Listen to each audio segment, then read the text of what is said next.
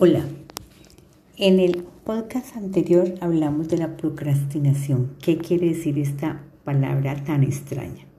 Ahora vamos a hablar en qué, por qué hacemos, por qué tenemos esta procrastinación. Puede deberse a un desequilibrio entre la parte emocional y la parte racional de las personas. Al tener una parte emocional poco controlada y una parte racional poco entrenada, podemos tener dificultades para tomar decisiones efectivas y actuar de manera productiva. El equilibrio y el entrenamiento de ambas partes son claves para el éxito. Algunas personas no saben cuál es la parte emocional y racional de las personas.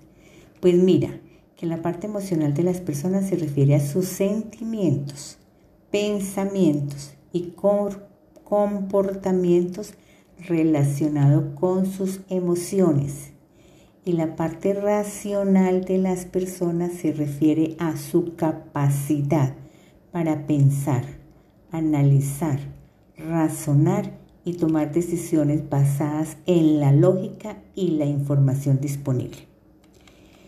Cuando nos referimos a nuestras emociones y deseos impulsivos, estos pueden afectar nuestras decisiones y acciones. Es importante aprender a controlar la emoción para tomar decisiones más racionales y beneficiosas a largo plazo. ¿Cuántas veces ustedes han comprado cosas a la carrera porque, por la emoción y llegan a la casa y dicen, ay, esto no me gustó? Esa es la parte emocional.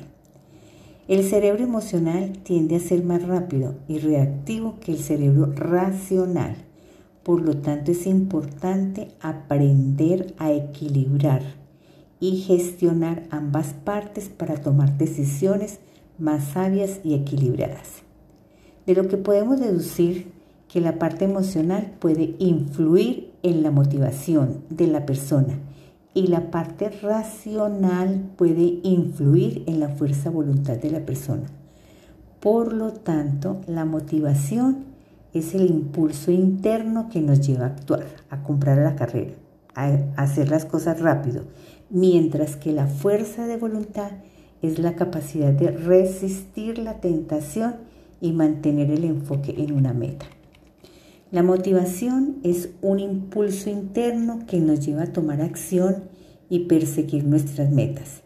Puede ser intrínseca, quiere decir producida por intereses personales o extrínseca influenciada por recompensas externas. La motivación nunca, perdón, la motivación nos ayuda a superar obstáculos, mantenernos enfocados y lograr el éxito en diversas áreas de nuestra vida. La fuerza de voluntad es la capacidad de resistir la tentación, mantener el autocontrol y perseverar en la consecución de metas a pesar de los desafíos y dificultades. Es una habilidad que se puede desarrollar y fortalecer a través de práctica y disciplina. La fuerza de voluntad nos ayuda a superar obstáculos, mantenernos enfocados y alcanzar nuestros objetivos a largo plazo. La motivación es importante para iniciar un hábito, mientras que la fuerza de voluntad es crucial para mantener el hábito a largo plazo. Tanto la motivación como la fuerza de voluntad son importantes para alcanzar nuestras metas.